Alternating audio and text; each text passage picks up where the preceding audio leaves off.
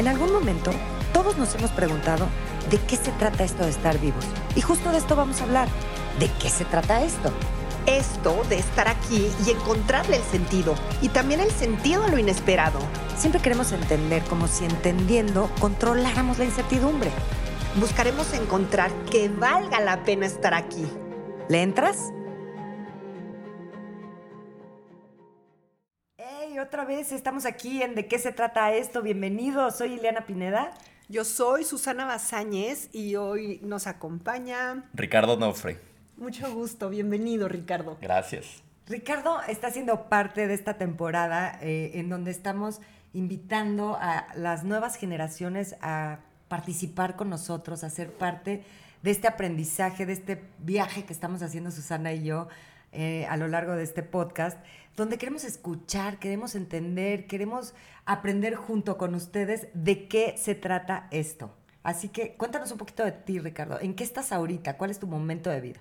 Pues estoy terminando la universidad y pues descubriendo qué quiero hacer, o sea, qué quiero trabajar y pues ver qué sigue, ¿no? Que es un poquito complicado todo el tema del futuro.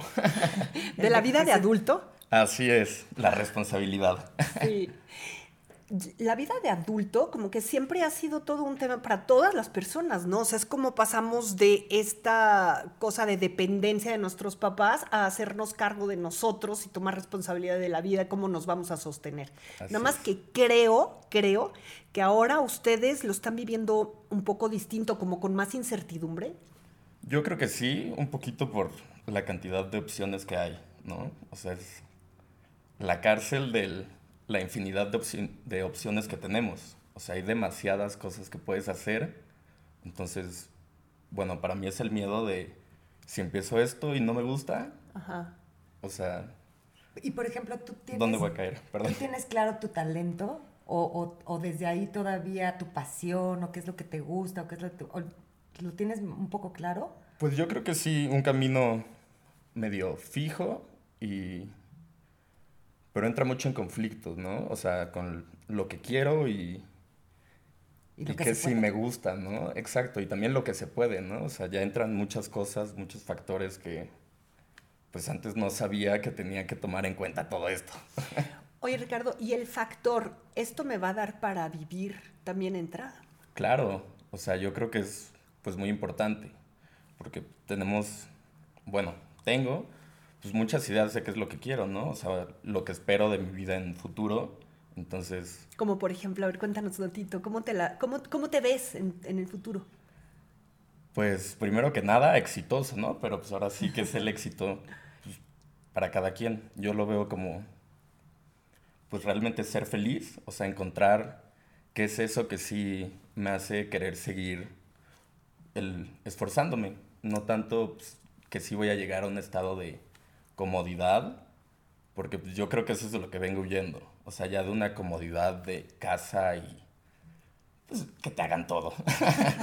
a ver, pero a ver, me llama la atención huyendo. ¿Por qué, ¿Por qué lo sientes como huyendo? ¿Porque tiene un precio alto que pagar esa comodidad o cómo? Claro, o sea, dejar, dejarlo atrás es, bueno, yo lo veo así, que le tengo mucho miedo a, a esa responsabilidad. O sea, decir, bueno, pues, antes se la cargaban mis papás, ¿no? Y si algo no salía tan bien, podía decir, ah, es que ustedes me dijeron que era por aquí, por allá. Pero pues ahora que viene de mí, cargar yo con el, ah, me equivoqué yo, no se equivocaron los demás. Oye, pero a ver, ¿estás huyendo de esa comodidad, pero también huyendo de esa responsabilidad? Sí. o sea, muy contradictorio. o sea, huyendo de la, de la responsabilidad porque sí es algo que me da miedo. Pero en sí, pues es el querer ya no huir de ella, ¿no? O sea, sino enfrentarme a eso, pues ahora sí que agarrar valor y decir, pues bueno, ya es lo que toca. Y más que es lo que toca, pues yo creo que es lo que quiero. Oye, y dentro de lo que quieres ahorita, ajá, tú me estabas platicando hace ratito que estudiaste contabilidad, ¿no? Así es. Ajá. ¿Qué, ¿Qué, con la contabilidad en este momento de tu vida? Porque no es el mismo que cuando la escogiste.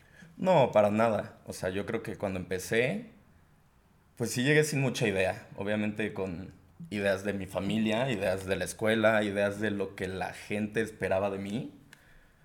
Pero pues, ya una vez, bueno, ya en este punto, pues ya no me importó tanto realmente lo que esperan los demás, sino lo que espero yo mismo de mí. ¿Y qué estás esperando de ti? Esfuerzo. Ahora sí que pues dejar esa comodidad de, las que, de la que les platicaba atrás, o sea, ya no cortar lazos, porque pues a quien no le gusta tener el cochoncito atrás, pero pues sí lo más posible, ¿no? O sea, empezar una independencia y una vida propia. Oye, te quiero hacer una pregunta que igual y a muchas personas, este, pues a lo mejor también, también se las hago a ustedes. Estar con el colchoncito atrás y estar en esta dependencia, ¿tiene un precio difícil de pagar para ti? Yo creo que sí, la libertad, ¿no? Ah. O sea, el hecho de decir, pues bueno, o sea, ya todavía tengo que cumplir un poco con sus expectativas, porque pues dependo de ellos, ¿no? No puedo estar haciendo cosas que no les van a agradar tanto. Es como el papá que dice, mientras vivas aquí se hace lo que yo digo. Exacto. Ah, yo acabo de oír esa frase. La acabo de oír ayer. ¿Tú la has oído? ¿Tú la has oído? Sí, muchas veces. Ajá. ¿Eso es el precio? Yo creo que sí. O sea, el, el renunciar un poquito a la libertad y acoplarse, pues ahora sí a lo que esperan de uno, ¿no? Claro, y eso es de lo que quieres oír. Claro. Y entonces se te presenta todo el panorama abierto y es como cuando te da el vértigo de la, la libertad absoluta y enfrente. Sí, que estás parado enfrente de él. Sí, y ahora. Acantilado, ¿no? Papá, agárrame tantito.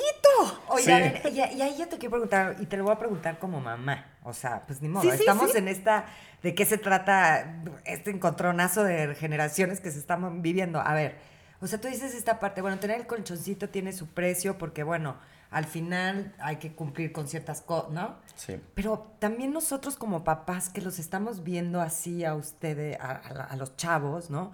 Si no me digas, si no quiero esto, sí, pero entonces, ¿qué quieres? ¿Para dónde vas? ¿Y cómo vas a asumir la responsabilidad de tu vida, no? Porque hay veces no saben, Liliana. A ver, cuéntanos de eso. Por eso, o sea, como papás, ¿qué nos dices? O sea, Pues ahora sí que den un poquito de libertad, ¿no? O sea, que pues nos permitan cometer nuestros errores. Yo entiendo, pues que obviamente te da miedo, pues es tu hijo, hay mucho cariño, hay mucho amor. miedo. bueno, yo lo veo así por parte de mis papás, que les da miedo que, Tenemos miedo, ¿no? que pase algo que no quieren, ¿no? O bueno, que no me vaya a gustar o que me equivoque. Entonces, pues ellos mismos también ponen las condiciones como para vivir algo que a ellos les parece mejor. A ver, Ricardo, te la voy a plantear así. Imagínate que tú le dices a tu mamá y a tu papá, a ver, déme libertad, voy a iniciar esto, ¿qué tal si me equivoco? Y si, me, y, y si tu papá y tu mamá te dicen, órale, dale, Ricardo, si te equivocas, tú asumes las consecuencias. Pues yo creo que entraría con mucho miedo, o sea, demasiado, pero pues creo que es lo que he estado buscando, o sea, el tener ya la, la opción de pues, hacer lo que quiera. Y no se llamaría como adultez hacerte cargo de tus propias consecuencias. Claro, la responsabilidad, Justo, ¿no? ¿verdad? Sí. Sí, sí, sí. Ay, es que, es que sí, sí, ¿qué, qué momento estamos viviendo? ¿De qué se trata este momento que estamos viviendo de, de aprendizaje? Porque yo como mamá, lo, lo que lo estoy viviendo, da miedo, ¿no? Y a la vez creo que ese miedo los, los hacemos, como dices, los limitamos, ¿no? Y les estamos estorbando, como lo hemos platicado en episodios anteriores, ¿no? Entonces, ¿estarían dispuestos ustedes a darse el fregadazo? Con tal de asumir, ¿y sí asumirían? Yo creo que sí, o sea, pues es algo que tiene que pasar. Bueno, a ustedes les pasó, ¿no? O sea, también al salir de casa fue encontrarse con un mundo diferente. Y pues yo lo veo en mi familia, que es como que también no quieren tanto... Pues quieren que el golpe sea más suavecito, ¿no? Exacto. Ahorita que estabas diciendo, me imaginaba así el hijo dándose el ramalazo y el papá así, ¡shum! Te cacho. Es que somos como además que- esa generación, ¿va? Eh, sí, sí, bastante sí.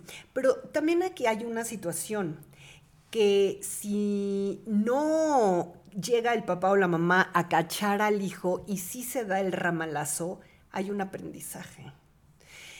Y el aprendizaje es que pues tú mides la altura donde te vas a trepar para ver dónde te vas a caer. Claro. ¿No? Es como, como asumir la propia autoridad. Porque cuando la autoridad no está en, en uno, está en en dónde está la autoridad. Por ejemplo, tú ahorita, ¿dónde, ¿dónde sientes la autoridad propia?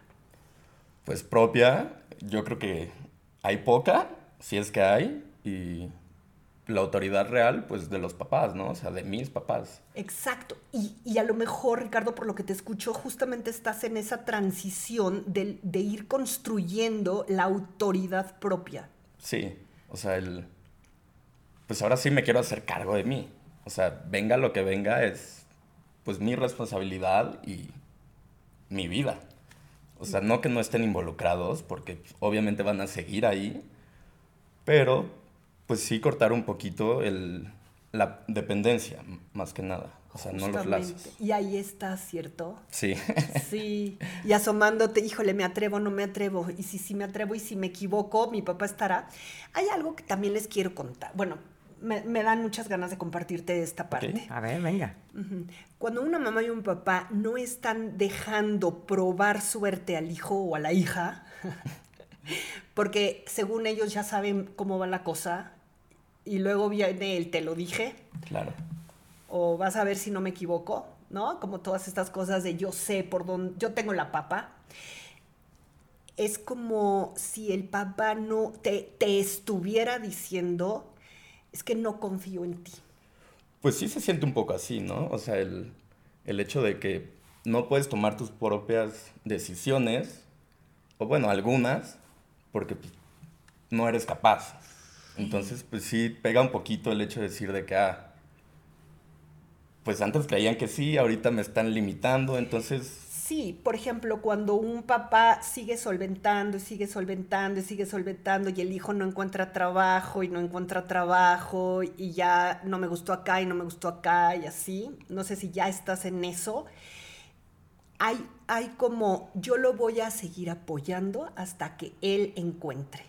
Sí. Y es como que depende de mí porque él no está siendo capaz. sí, como decías, ¿no? Las lecciones, pues que no nos están permitiendo aprender. Sí, Entonces, no es que no se agradezca, obviamente se agradece, pero por un lado también está ese lado de, y sí soy capaz, o sea, te entra la duda de si soy capaz de hacerlo. Exacto, pero tendrías que sentir verdadera hambre para moverte. Sí, o sea, yo creo que tal vez es un poco lo que me ha faltado, el hecho de decir, pues bueno, o sea, Que no te oiga aquí. porque te van a quitar Claro.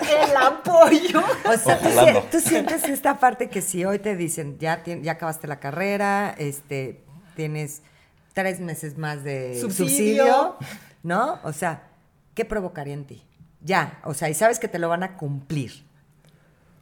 pues yo creo que sería el empujoncito No, no, que no. hace falta, Es que ¿no? si le hubieran visto la cara.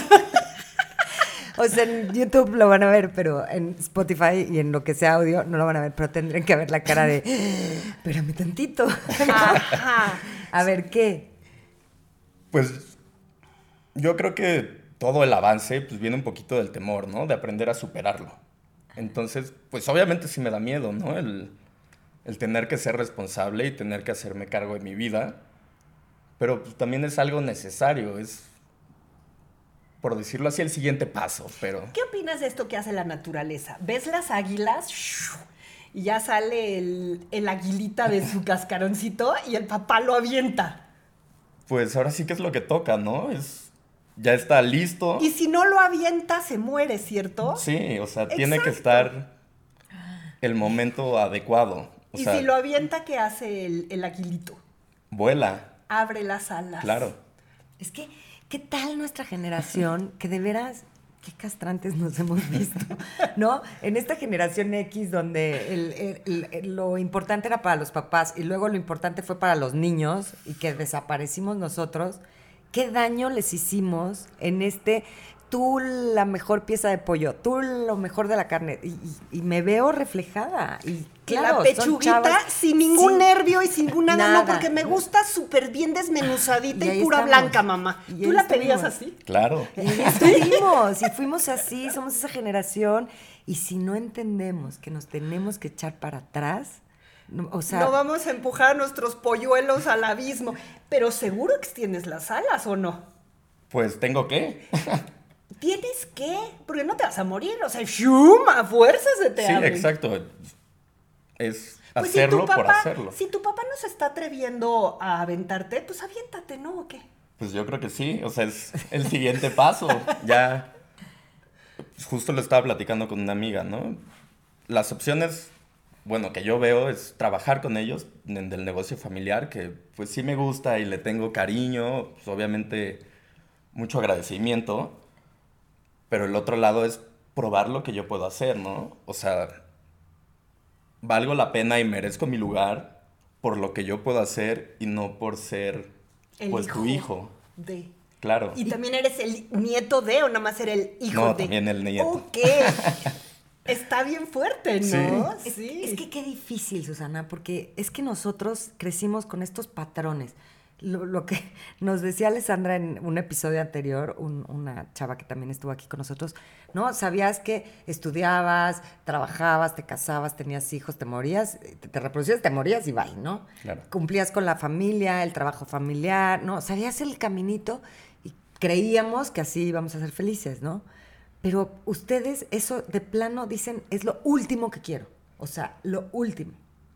Pues tal vez sí, pero yo creo que lo vemos de una forma diferente. ¿Tú cómo porque lo sí ves? Porque él, Exacto. él no es, o sea, ¿tú Sí. cómo lo ves? Yo no sé qué neatipo es Ricardo. No sabe tanto. Bueno, ya estábamos platicando hace rato y no sabe mucho de enneagrama. Tienes que escuchar los podcasts. Ok, Pero a ver, cuéntanos para ti cómo es eso. Es este caminito que estaba tan trazado. Por ejemplo, tu abuelo hizo esto, tu papá hizo esto, tú se está esperando que tú hagas esto. pues durante mucho tiempo sí fue el hecho de seguirlo, porque, bueno, pues yo veía que funcionaba, ¿no? Y dije, ah, pues, tal Sí, vez jala. también sea para mí. Pero pues llegó el momento que dije, no, esto no es... O sea, yo no me estoy sintiendo completo, no me estoy sintiendo feliz. Entonces, pues sí hay que buscarle por otro lado. Obviamente, pues, no tarde, pero un poquito ya de tiempo, o bueno, yo lo veo así, de empezar un camino diferente. O sea, no en cuanto a todo, porque pues ya empecé una parte y sí planeo seguirlo. ¿Y esto tiene que ver con la contabilidad? Sí, Ajá. o sea... ¿Te pues, gustó? ¿Son un despacho de contadores? No, es una ferretería, Ah, pero pues sí, el plan era que yo me encargara de esa parte, ¿no? claro. O bueno, eso es lo que se esperaba. Pero pues ahora es... mm, No sé si es lo que quiero. Sí. Entonces, pues es des- quiero descubrir qué es lo que realmente quiero, ¿no? Por dónde quiero ir moviéndome. Y yo creo que eso es lo que vemos nosotros. O sea, no... No que no, es, no haya un camino, pero ese mismo camino tiene muchas vueltas y muchas, muchos otros caminitos que puedes agarrar. Todos esperamos llegar al mismo, al mismo punto final, o sea, que es la felicidad. Pero yo creo que dejamos de creer que la felicidad era la comodidad. Sí. Ahorita estás tocando un tema, Ricardo. Me da chancecito de tocar Sí, este sí, tema, sí. sí.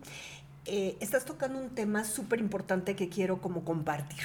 A ver. Y venga. es la conciencia buena, o sea, la mala conciencia y la buena conciencia.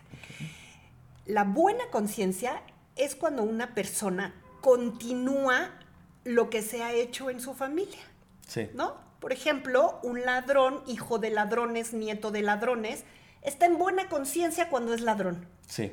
Fíjate, o sea, porque no es la conciencia moral, ¿no? No, es...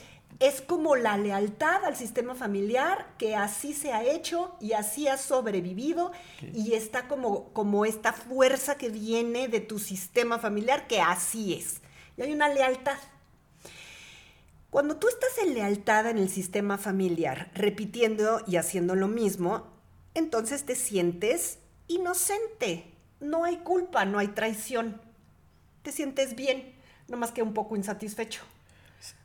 Ajá. Sí, como yo lo creo que, es estás eso, diciendo. ¿no? O sea, es- Para poder ser tú, tienes que voltear a tu árbol genial, o sea, a tu linaje y decir muchas gracias, muchas gracias. De verdad que con su esfuerzo, con la ferretería, me, me fabricaron a mí, me alimentaron, me educaron, me todo. Muchas gracias por la ferretería, gracias abuelo, Claro. gracias papá.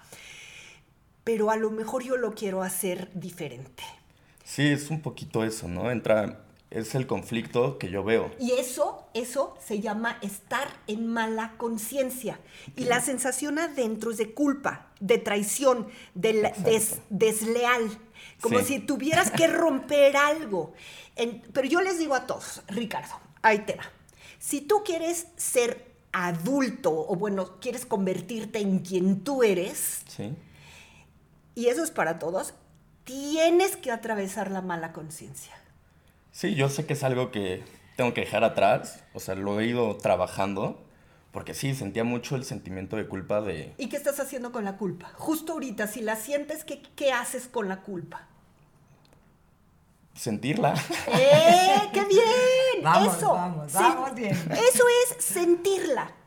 Sí, o sea, pues ya sé que no puedo hacer nada más y es como lo siento, pero no es la realidad. No, no estoy traicionando a mi familia porque pues, realmente no estoy buscando afectarlos. Y es más, no los estoy afectando. Entonces, pues sí es... Y hay otro truquito más que espero te, te ayude. Cuando traicionamos, cuando dejamos de hacer exactamente lo mismo, estamos en la mala conciencia, el peligro, el peligro es la no pertenencia. Que te es rechacen. eh, que te rechacen, dejar de pertenecer.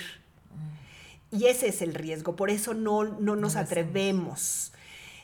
Eh, lo que te voy a decir es que aun cuando te rechacen, nunca dejas de pertenecer, Claro. porque tu sangre es su sangre. Sí, yo creo que eso, pues siempre ha estado muy claro en casa, ¿no? O sea, y lo viví con mi hermano, o sea, un- mi hermano mayor terminó de él su carrera y él también dijo, pues, ¿saben qué? O sea, gracias, pero adiós. Y realmente no ha cambiado nada. O sea, es un poco lo que también me ha ayudado, o sea, ver que... Ah, te Pues no. abrió camino un poco el hermano. Ay, Exacto. qué bueno. O Sí. sea, tu, tu- familia no está tan cerrada. O sea, no, o sea, sí tenían unas expectativas, pero, pero están abiertos a que tú puedas volar diferente. Sí, yo O sea, creo que sí gracias hay a mi hermano, o sea, él fue el que rompió con eso. ¿Cómo se llama entonces, tu hermano? Ulises. Saludos. Gracias, Ulises. Sí, mil gracias. Ay, Ricardo, qué belleza. Gracias, gracias por compartirnos todo esto. No, gracias a ustedes. Sí, muchas gracias. Vamos aprendiendo todo, Susana. Muy enriquecedor. Muy, muy, muy. Así que si ustedes están allá afuera y están pasando por esta situación, que seguro hay muchísimas personas que los están, vi- es- lo, lo están viviendo, pues para adelante, a sentirlo. Ojo a la mala conciencia. Y no se olviden, la pertenencia es la pertenencia. No se acaba, ¿no? No, Bueno. es tu sangre. Pues nos vemos. Muchísimas gracias. Soy Ileana Pineda. Susana Bazáñez. Y Ri- Ricardo Nofre. Ay, gracias, Perdón. Ricardo. Nos vemos en el próximo.